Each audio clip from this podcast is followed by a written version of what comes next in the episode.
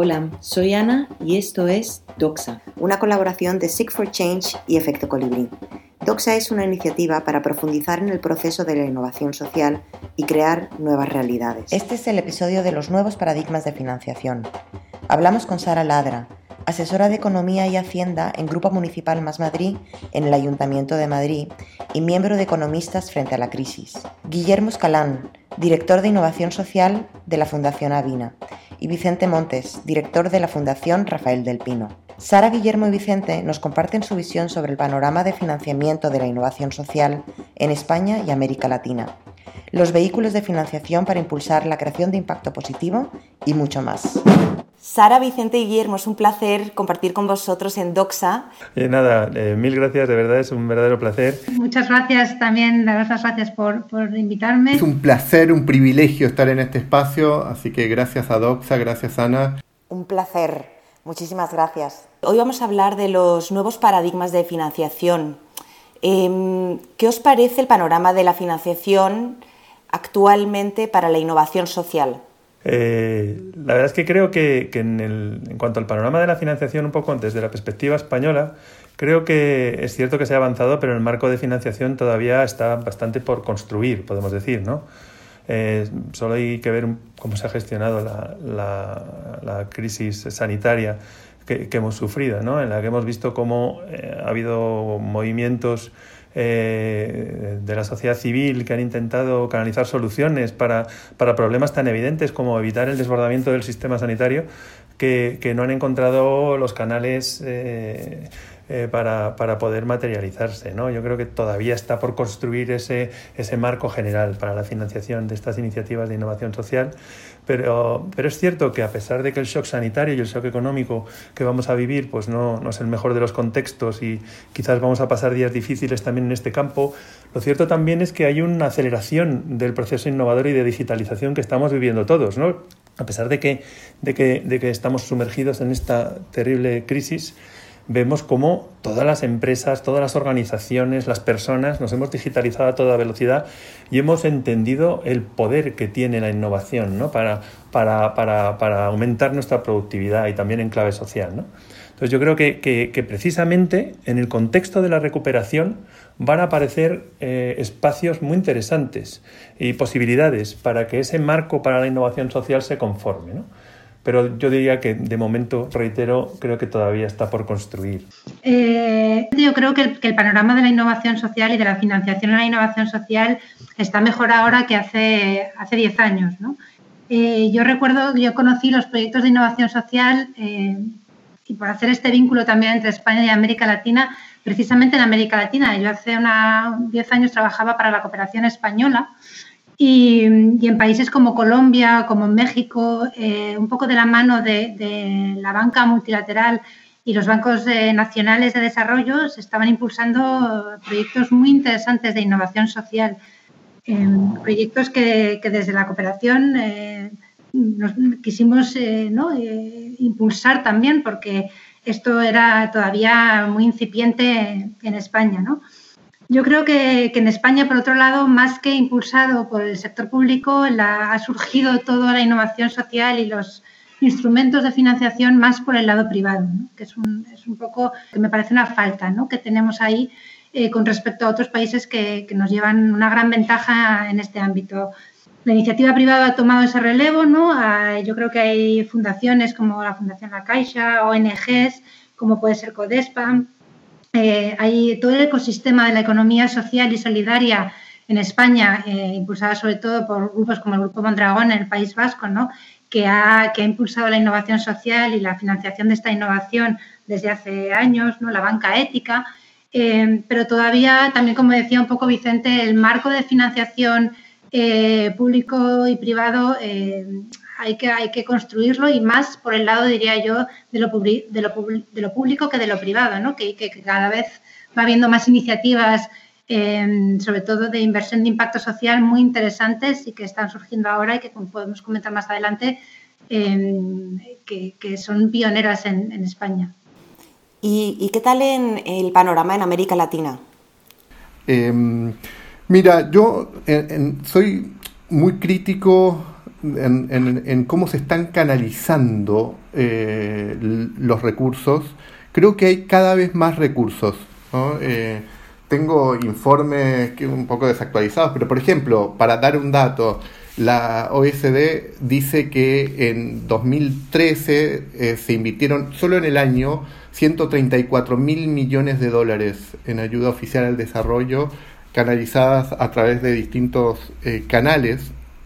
Em, pero yo, a mí me gusta mirar eh, la realidad para entender cómo está impactando esto desde la innovación social en los distintos problemas que tenemos a nivel global, ¿no?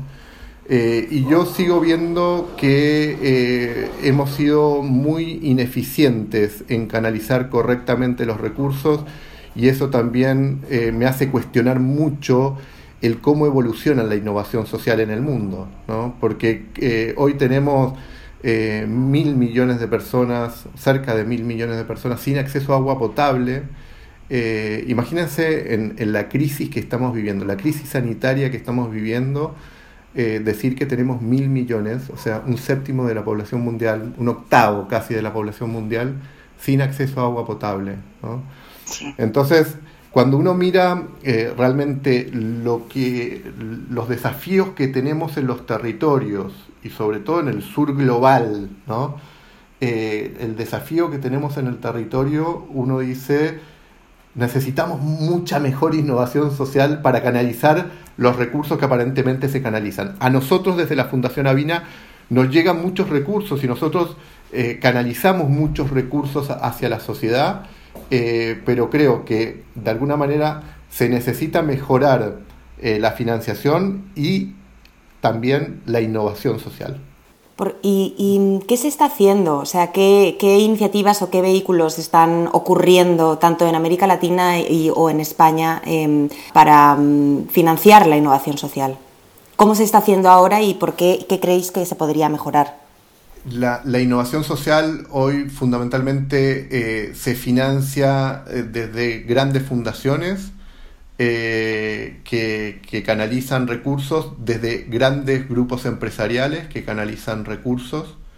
Eh, al menos en, nuestro caso, nosotros tenemos, atraemos hacia, el, hacia estos dos continentes recursos del mundo empresarial y de, de, grandes fundaciones y también de cooperación internacional. Em, y, creo que, cada vez eh, existen más recursos, los recursos se han incrementado en el último tiempo. Mm, eh, sí tenemos problemas con algunos de los países que ya no aplican a cierto tipo de recursos.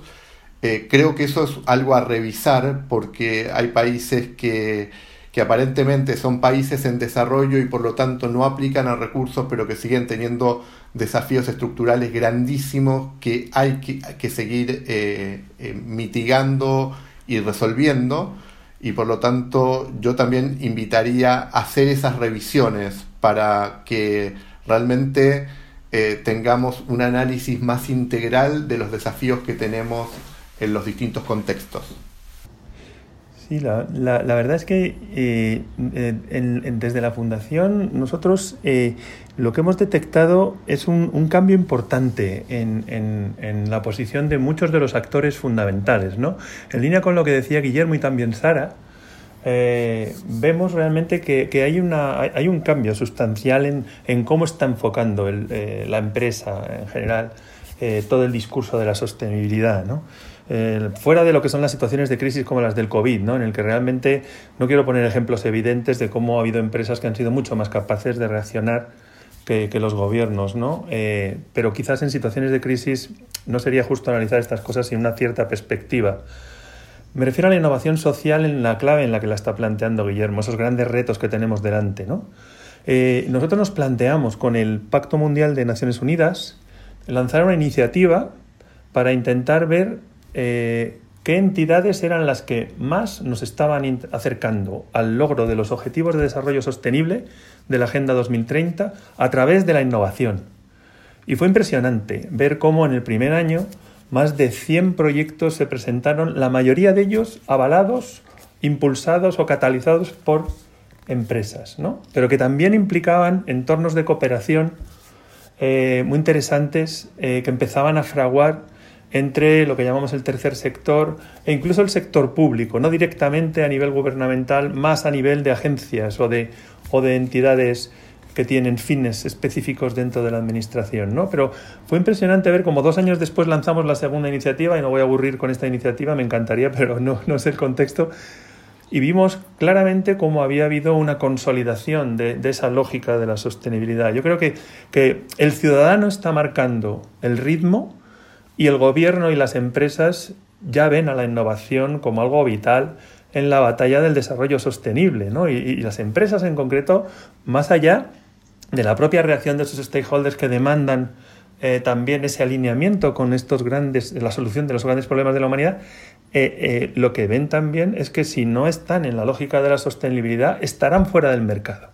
Cada vez hay más ejemplos de, de crisis reputacionales por comportamientos que, se, que son ajenos a esa lógica que estamos planteando. ¿no?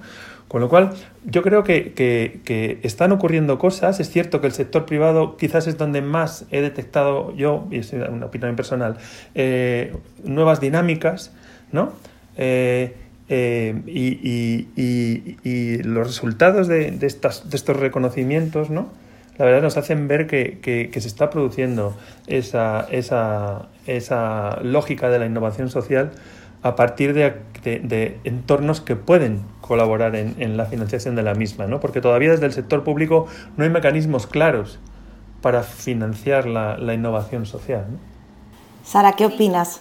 Yo creo que, efectivamente, como comentaba antes, y por dar un poco de visión histórica, la financiación eh, que en España comenzó, la innovación social comenzó eh, por el lado de la cooperación española, eh, que tenía una gran cartera superior a más de 1.500 millones entre, bueno, financiación a entidades microfinancieras y, participaciones de capital en fondos de inversión de impacto social en países de renta media o países en, vías de desarrollo.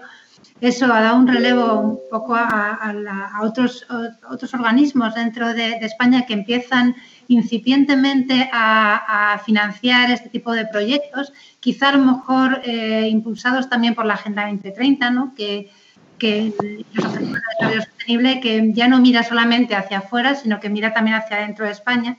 Y entonces empieza a ver esos instrumentos de financiar, también alcanzar los objetivos de desarrollo sostenible en España. ¿no? Estoy pensando en, en organismos como puede ser eh, ENISA o como puede ser eh, la banca ética o como pueden ser sociedades de garantía recíproca o líneas de ayuda a la capitalización para entidades de, la economía social y solidaria.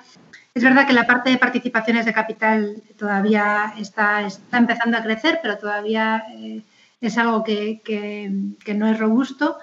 Eh, y por el lado del privado, pues sí que ha habido una explosión ¿no? de, nuevas vías de, financiación. Comentaba antes eh, la inversión de impacto social, que ha surgido hace, menos de un año, se creaba el, Consejo Asesor eh, de, Inversión de Impacto en España, ¿no? el Spain National Advisory Board, que surge también de una iniciativa del G8, que hace confluir a todos los agentes que están trabajando en la economía de impacto en España, a fondos de impacto social, a fundaciones, a filantropía, a aceleradoras de impacto social. ¿no? Yo creo que esto es esto es un paso importante para que España empiece a trabajar en este ámbito de, inversión de impacto social, pero también están surgiendo iniciativas pues como, el Impact Hub, que ya, está instaurado en España, ¿no? que, que aúna esos espacios de coworking desde el punto de vista del impacto social, aceleradoras como Ship2Be en, en, Barcelona, que es un ejemplo que a mí me gusta mucho comentar porque engloba también toda la parte de aceleración, de incubación y de inversión de eh, proyectos de innovación social, incluyendo también la variable tecnológica, eh, los bonos de impacto social, todo esto empieza a surgir en España y yo creo que estamos en un momento, como decía Guillermo, donde hay mucha financiación disponible. La cuestión es cómo la canalizamos mejor para generar el mayor impacto en nuestro país. Vamos, yo creo que en muy poco tiempo vamos a ver eh, plasmarse nuevas formas de financiación que van a venir del entorno de lo público. Nada más hay que ver cuál es la prioridad de la Comisión Europea, por ejemplo, ¿no? Cuando, cuando visitas la Comisión Europea y te hablan de las prioridades, solo oyes a la señora von der Leyen hablar de la agenda verde. O sea, para, eh, quieren trascender eh, eh, los, los, órganos de gobierno de estas instituciones como, como a aquellos que impulsaron la innovación social en muchos campos, como es el caso, digamos, del medio ambiente, en el caso de la Comisión Europea, pero en otros casos ocurre, ocurre, uh, ocurre igual en otros campos, ¿no? Yo creo que eso eh, todavía no hemos visto el impacto que puede tener la entrada de estos fondos. Es cierto que, como dice Guillermo, hay que hablar de eficacia en el uso de estos fondos, que es muy importante, pero, pero, pero sí que están sobre la mesa todos estos proyectos que, que esperemos que la crisis sanitaria que vivimos no, no paralicen. ¿no? Claro, porque esta, esta parte de la eficacia eh, me parece muy interesante, me gustaría profundizar un poco eh, en qué se está fallando, o sea, por qué no se está siendo eficaz. Sí, para, para mí ahí la, la, gran pregunta que nos tenemos que hacer eh, los que estamos en la innovación social es eh, cuánto realmente estamos innovando, ¿no? Y cuánto eh, realmente estamos aprovechando todos los recursos que ha desarrollado la humanidad eh, a, a, la fecha. ¿no? Yo, yo, veo que seguimos hablando muchas veces eh, de innovación social y, y, y, lo hacemos desde una perspectiva media ochentera de la innovación. ¿no? Y, y, hoy tenemos capacidades que tenemos que poner en juego, o sea, la innovación social no puede no, no conversar, eh, dialogar y articular con la innovación tecnológica. La innovación social no puede no articular profundamente con la innovación en modelos de negocio y con la innovación política, ¿no?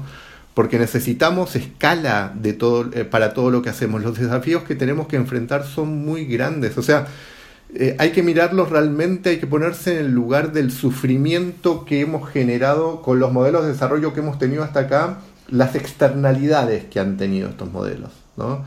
Eh, y, yo, siempre, digo, hoy, eh, y, no entremos en la discusión chica del número, ¿no? pero no, no me equivoco mucho al decir, hoy somos cerca de 8 mil millones de habitantes en el mundo, y por más o menos la mitad de la población mundial vive con menos de 2 dólares diarios. ¿eh? Eso genera una situación hoy insostenible para muchas familias en el mundo. Mil millones, decía antes, viven sin agua potable. Todavía hoy, mil millones de personas viven sin agua potable. Más de mil millones de personas viven eh, problemas graves de hambre en el mundo. Yo, frente a, esta lógica de contar los muertos en tiempo real por el COVID-19, que también es un drama lo que estamos viviendo, me pregunto por qué no hemos contado en el último tiempo los, muertos en tiempo real de hambre, que son 24.000 personas por día. Todavía no hemos alcanzado eso con el COVID-19. ¿no? 24.000 personas se nos mueren de hambre por día en el mundo. Entonces, eh, si nosotros hoy no nos ponemos a la altura de esos desafíos, eh, no actuamos desde la escala que esos desafíos requieren de nuestra actuación, y para mí esa escala se alcanza con lo que nosotros llamamos innovación con sentido, que es justamente cómo alinear toda la innovación global para el impacto social. Sí. La, la verdad es que yo no puedo estar más de acuerdo con, Guillermo. Eh, creo que realmente eh, cuando escuchamos a los apóstoles de, de, la disrupción tecnológica, claro, no, nos, nos, dicen que, que, es posible solucionar los problemas de la humanidad en muy poco tiempo, ¿no? Eh, y evidentemente filtrando un poco de, de sensacionalismos ese mensaje, en el fondo vemos claramente que esa lógica de, la, de, un concepto de innovación mucho más transversal, alineado con el bien común, que implica todas estas innovaciones eh, eh, que menciona Guillermo, eh, es, es, el escenario que hemos de ser capaces de construir. Yo, yo llamo a esto siempre el, hackeo del dominio público. ¿no? Yo creo que, como, como comentaba Guillermo, debemos ser capaces de abandonar el discurso un poco sesgado, un poco del siglo pasado en cuanto a la innovación y dar un paso muchísimo más allá. Debemos ser capaces de abrir el dominio público y no estoy hablando de más financiación, fijaros. O sea, estamos en un debate sobre la financiación de la innovación social. Evidentemente hace falta eh, financiación para la innovación social, ¿no?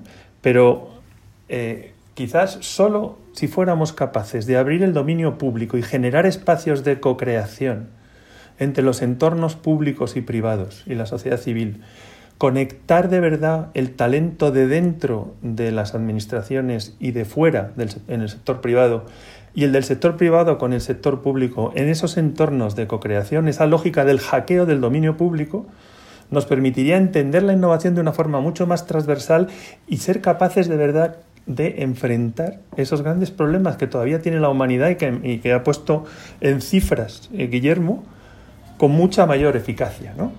Entonces es quizás ese debate el que hay que plantearse. ¿no? Luego quizás no, no quiero adelantar parte del debate que vendrá a lo mejor después, sobre los actores de, la innovación social ¿no? y el rol que tiene cada, cada uno de estos entornos ¿no? en, perfilar ese escenario de actuación eh, óptimo para que logremos avanzar en este, en este campo. ¿no? Sí. Sara, porque tú has mencionado antes que te gustaría ver un rol más activo del sector público. ¿Puedes profundizar en eso? Sí, efectivamente. Yo creo que, que hacia adentro, hacia dentro de España, porque otra cosa es el papel que, juega, que podemos jugar ¿no? en, el, panorama global. Eh, como decía Guillermo, eh, tenemos unos retos globales eh, apabullantes ¿no? y donde tenemos que efectivamente buscar instrumentos financieros innovadores. Y yo me acuerdo de que llevamos hablando de este tipo de instrumentos, por, lo menos en el ámbito de la cooperación, desde hace mil años, ¿no? con la agenda de, ACRA, donde empiezan a surgir otros actores como puede ser el sector privado. ¿no? Con lo cual empieza a haber un panorama de sector privado, donantes, tercer sector, que hay que ver la ventaja competitiva de cada uno y, hacer con la, con la banca multilateral, con, la, con el sistema de Naciones Unidas, instrumentos que realmente sean eficaces y que tengan escala, efectivamente, como decía Guillermo. Pero hacia adentro, en España, yo creo que hay un actor que no está en el tablero de juego y es el sector público. Em, aquí no tenemos un filántropo como la Fundación Avina, ¿no? que es lo que también se echa un poco de menos. Menos mal que tenemos a fundaciones como Rafael del Pino y otras que, creen en este, en este proyecto, ¿no? pero no ha habido un, gran adalid de, la innovación social desde el lado de la filantropía y por lo tanto yo creo que el sector público tiene que jugar ese papel impulsor eh, por supuesto en colaboración y con esos marcos de co-creación con el sector privado, pero eh, asumiendo riesgo. Ese es el problema. ¿no? Yo, recuerdo en la cooperación, cuando empezamos a hacer eh, hace 10 años que nadie lo hacía, invertir en fondos de impacto social en América Latina, era una gran innovación.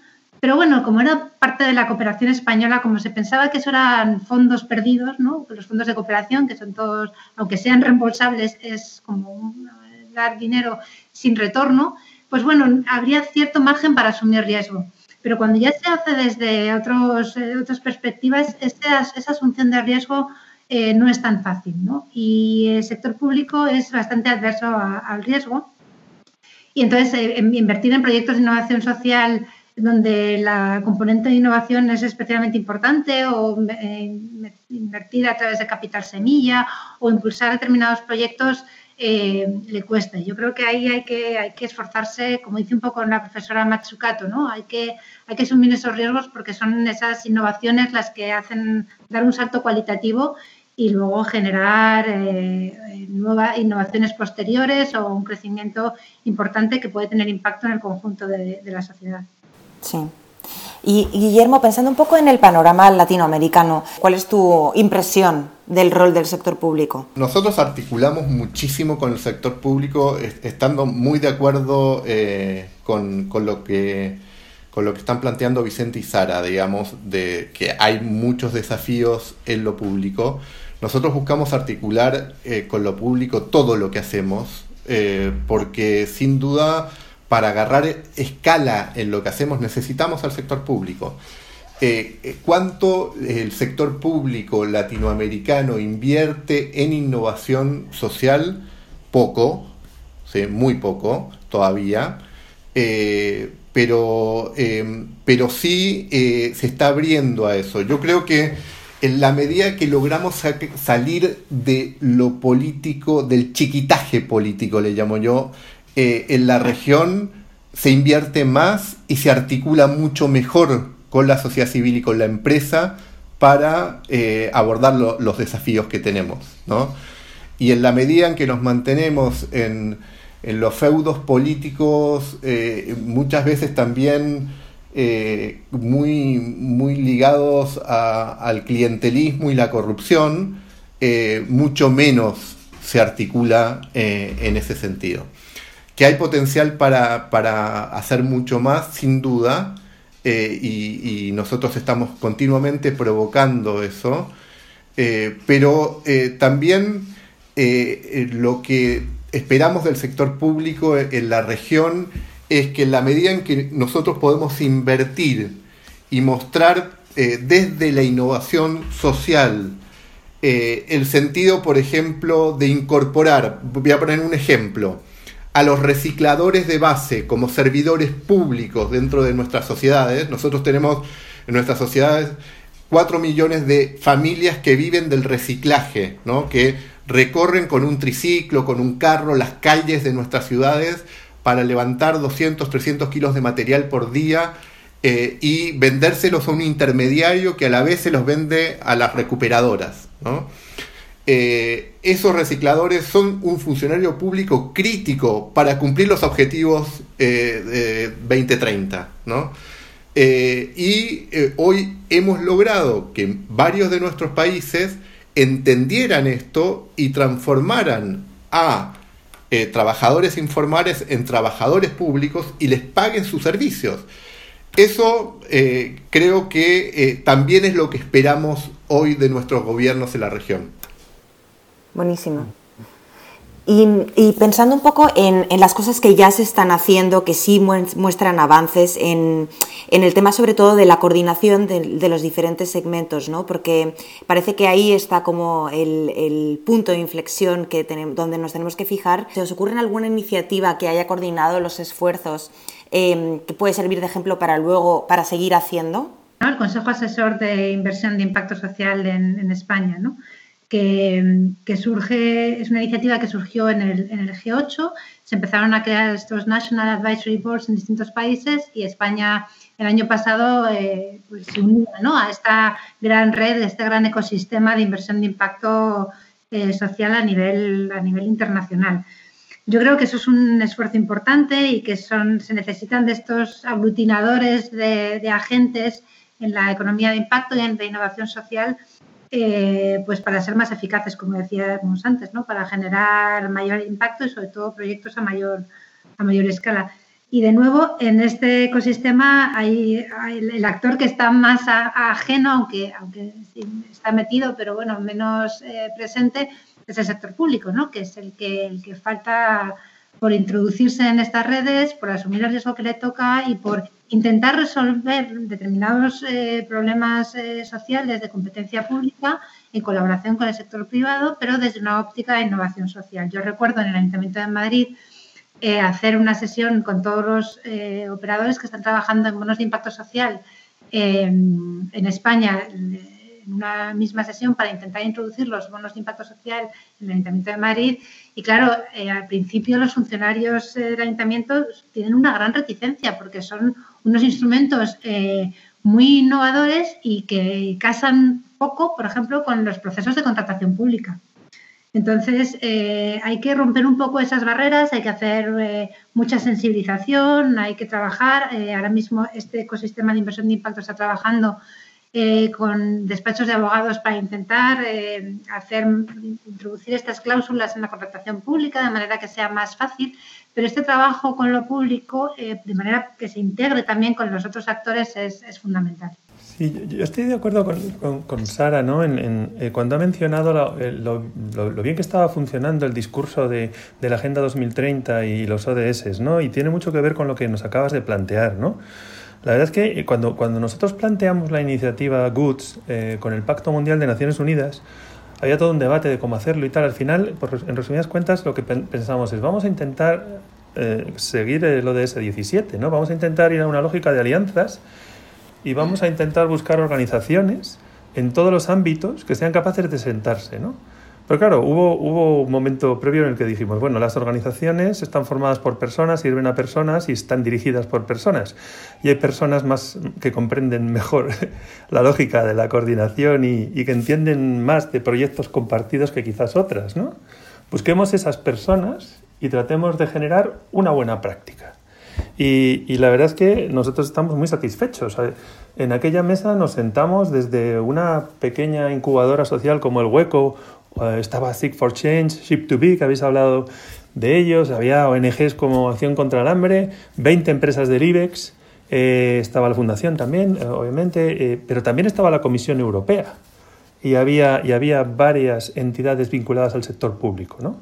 Entonces, buscamos a las personas que entendimos que podían crear esos espacios de, colaboración, intentando crear esa buena práctica y, eh, sí que estamos satisfechos con, el resultado, ¿no? porque, porque eh, eh, quizás lo que necesitamos es poner en valor esas buenas prácticas para que otros sigan el camino de iniciativas como estas. ¿no? Y antes mencionaba, Sara, el tema del sector público. A mí me parece fundamental, ¿no? Y, y, y cómo en el fondo lo que tenemos que ser capaces, eh, antes de ponernos a hablar de innovación, o, al mismo tiempo, mejor dicho, es intentar eh, eh, desarrollar el ecosistema, ¿no? Hablabas, por ejemplo, de lo importante que podría ser tener una sólida estructura de, fundaciones patrimoniales en España, ¿no? Tenemos muchas, pero mm, quizás el, volumen de, de fundaciones patrimoniales en España todavía no responde a lo que cabría esperar de un país como el nuestro. ¿Por qué? Nos lo podemos preguntar, ¿no? Y hay un tema de regulación evidente. El papel del Estado es fundamental. pero yo diría que a corto y medio plazo es más importante que concentre su esfuerzo en crear unos incentivos para que el ecosistema se desarrolle más que que colabore y aporte financiación para el desarrollo de iniciativas, que también es importante, no digo que no, porque está por crear ese, ese escenario eh, en, el que, en el que poder eh, consolidar eh, ese, ese, ecosistema con todos los actores. ¿no? Y no me extiendo, pero en el mundo de las fundaciones hablaría de por qué en España no conseguimos sacar adelante una ley de mecenazgo, por qué la regulación continúa penalizando la creación de, de entidades eh, sin ánimo de lucro, como las fundaciones, ¿no? No entro en detalles, os haría una lista de, cambios que podrían mejorarlo. Eh, yo creo que realmente tenemos que actuar en los dos sentidos, ¿no? Ampliar el ecosistema y facilitar esa coordinación mediante buenas prácticas, ¿no? Sin duda, sin duda. Y, yo creo que uno de los principales desafíos que tenemos todos eh, es el, aprender a colaborar, ¿no? Eh, ah. y, ahí nos tenemos que mirar cada uno a nosotros mismos, digamos, porque porque creo que hemos sido educados todos desde la lógica de, la teoría de Darwin, desde la competencia y no de la colaboración. Hoy, por suerte, muchos científicos en el mundo están empezando, Maturana en Chile, entre otros, pero en el mundo muchos científicos están eh, llegando a cuestionar el que la evolución se produce por competencia y a demostrar que la evolución se produce por colaboración pero lo tenemos muy en los huesos esto, entonces nos cuesta mucho la transformación y realmente ponernos a disposición para colaborar.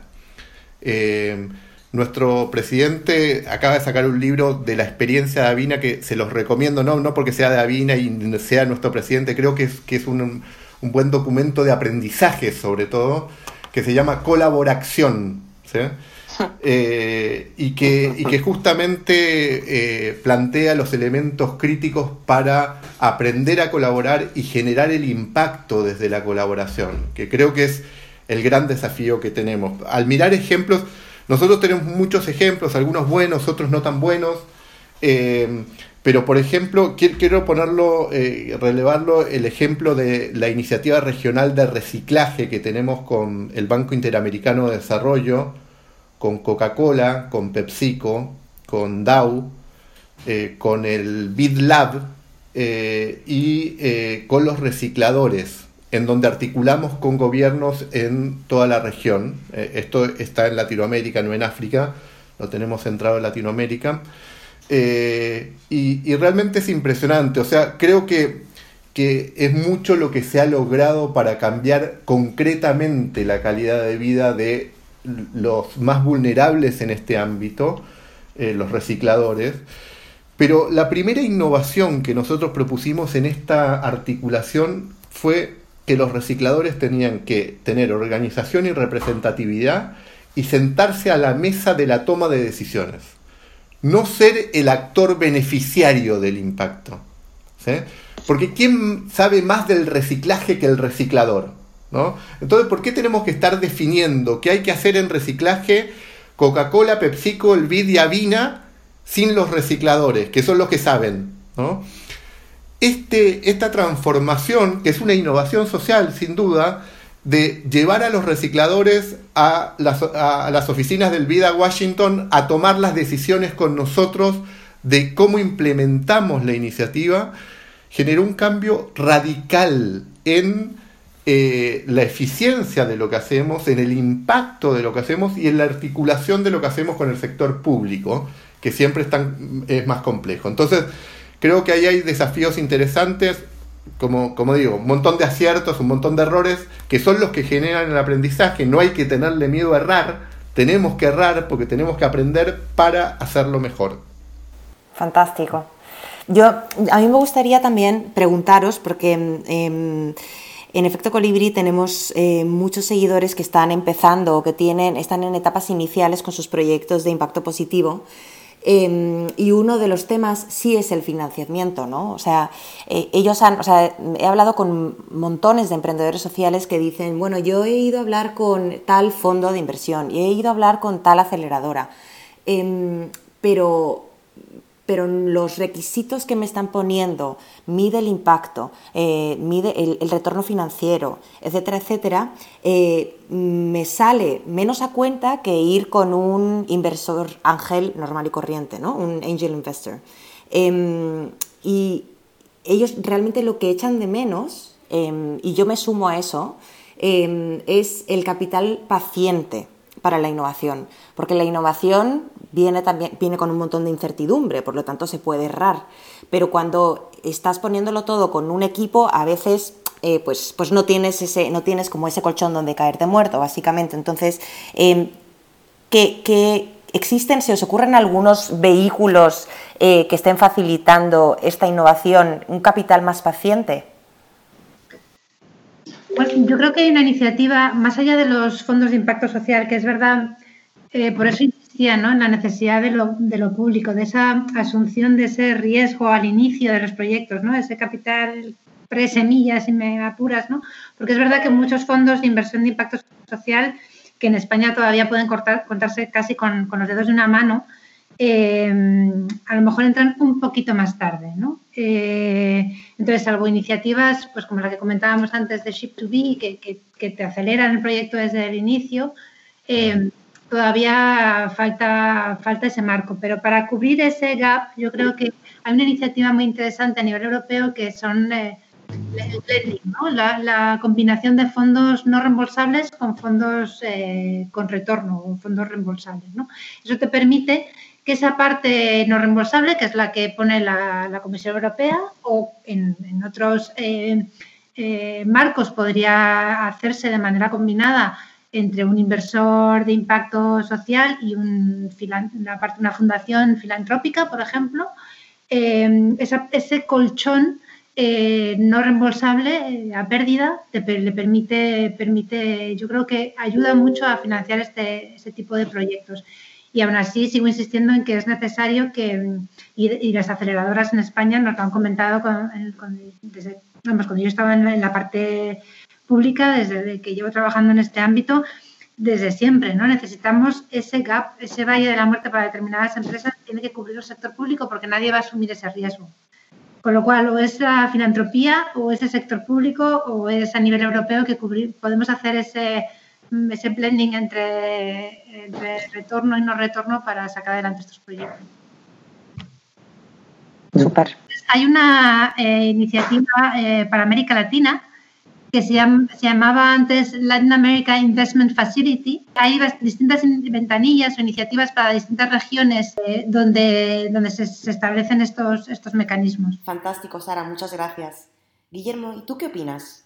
Yo ahí hago una provocación también al mundo privado, ¿no? O sea, eh, hoy tenemos eh, mucha acumulación de riqueza en, organizaciones tenemos varias eh, organizaciones globales y varios family office y, multimillonarios a nivel global que son mucho más poderosos que nuestros estados en muchos lugares.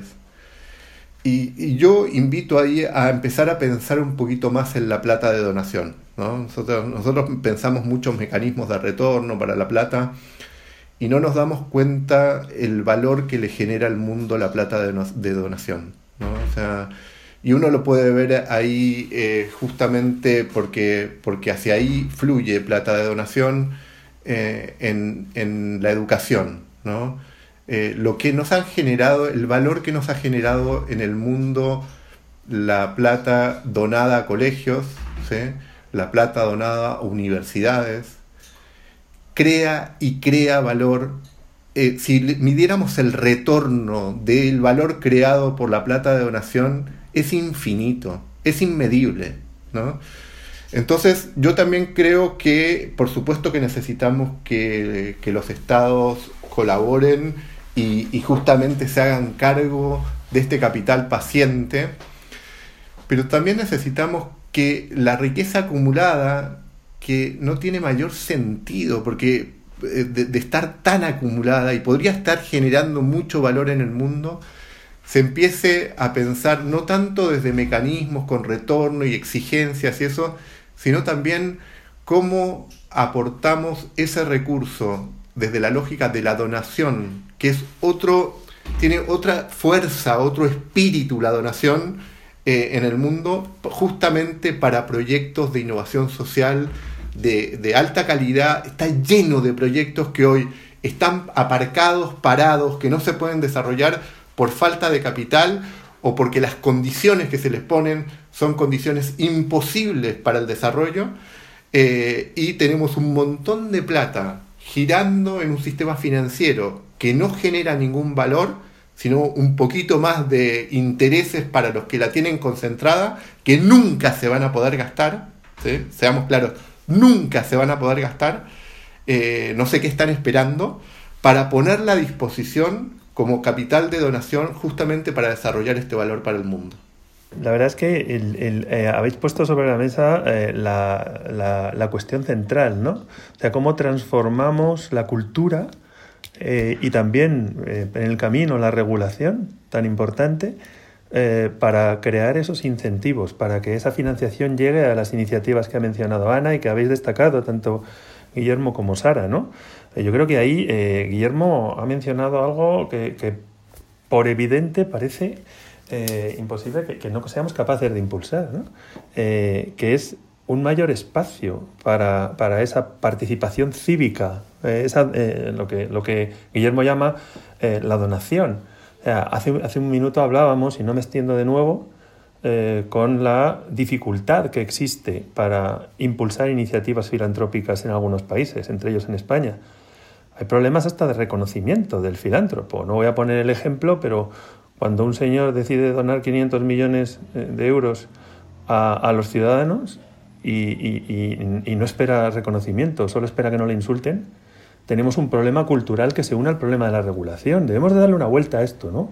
¿Cómo ponemos eh, esa riqueza que, comenta, que, comenta Guillermo eh, en, un contexto que permita y que genere incentivos para que esas donaciones se produzcan, ¿no? y que se produzcan muchas más, ¿no? Porque hay muchas personas que no están avanzando en sus proyectos filantrópicos porque, eh, porque no encuentran el contexto para hacerlo, ¿no? Eh, eso yo creo que es uno de los campos que, deberíamos de, analizar profundamente, ¿no? Porque de ahí puede venir un enorme impacto. pensar, yo siempre pongo un ejemplo que es impresionante, ¿no? la financiación para la, para la investigación y desarrollo en Portugal, eh, hay una sola, una sola fundación patrimonial es responsable del 50-60% de toda la inversión en I+.D. de todo el estado de Portugal, que es la Gulbenkian, es el caso, ¿no? Entonces dices tú, wow, o sea, imaginemos que todo ese potencial, encontrar incentivos favorables para poder canalizar esa lógica de la devolución a la sociedad que está detrás de, de muchísimas personas, ¿no? O sea, yo creo que tenemos que darle una vuelta a, esa, parrilla de incentivos ¿no? para intentar mejorarlas. ¿no? Y, evidentemente esto nos lleva a que son vehículos idóneos las fundaciones para canalizar ese apoyo eh, fundamental a las iniciativas que mencionas, Ana. sin entrar en otros canales que, además ha mencionado eh, también Sara, como la lógica de NISA, la lógica del crédito participativo. Eh, hay, hay, tantos elementos, cosas originales. Cuando hablábamos del hackeo del sector público, ¿por qué no crear empresas sociales de responsabilidad limitada que nos permitan que ahí lo público, lo privado, lo filantrópico actúe conjuntamente para apoyar esas iniciativas, ¿no? Además en un contexto, y termino, perdonad, en el que las rentabilidades están por los suelos. O sea, que realmente tenemos a todo el mundo buscando dónde meter el dinero porque, porque la rentabilidad está hundida. A poco que fuéramos capaces de generar esas rentabilidades en, los entornos de innovación social, podríamos encontrar en, los fondos de alternativos, en los fondos de fondos, en tantos productos financieros, esas, esas eh, startups sociales, si queréis llamarlas, ¿no? capaces de impulsar este, este movimiento. Excelente, estamos eh, muy alineados y me gustaría em, eh, pediros una palabra de cómo um, visualizáis eh, el panorama de financiamiento de la innovación social en, cinco años, vuestra, el panorama ideal. No, yo soy tremendamente optimista, ¿eh? a pesar de la crisis y de lo duro que va a ser superar esta situación, creo que eh, el escenario de la recuperación nos va a dar unas opciones excelentes para poder aprovechar la disrupción tecnológica para avanzar en la solución de los grandes problemas de la humanidad a través de la tecnología. Vamos a ser capaces de, en muy poco tiempo de ver eh, soluciones efectivas a través de la innovación social de, todos estos problemas. Y, veo que, el movimiento eh, en, ese sentido se está generando y que los principales actores que tienen que estar activos están empezando a dar pasos. Yo soy muy optimista. Sí, yo, si planteas una palabra, yo espero más que, más que tener la, bola para futuro, ¿no? Ser, que sea más eh, colaborativo, ¿no? Yo creo que efectivamente, aunque vamos a tener unos años duros por delante, si algo hemos aprendido de esta tremenda crisis que estamos viviendo, ¿no? es que hay determinados retos globales a los que hay que dar respuesta eh, sin, demorarnos. ¿no? Eh, tener una salud pública fuerte, eh, luchar contra el cambio climático, una recuperación que tiene que ser sí o sí eh, fortaleciendo, haciéndonos más resilientes y, potenciando una economía verde e inclusiva. ¿no?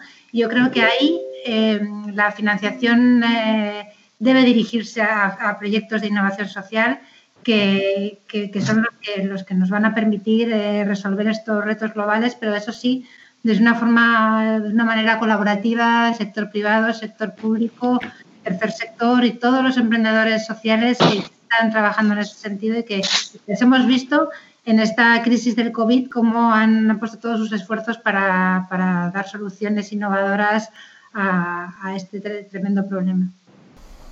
Excelente, excelente Sara y Vicente, súper inspirador escucharlos. ¿eh?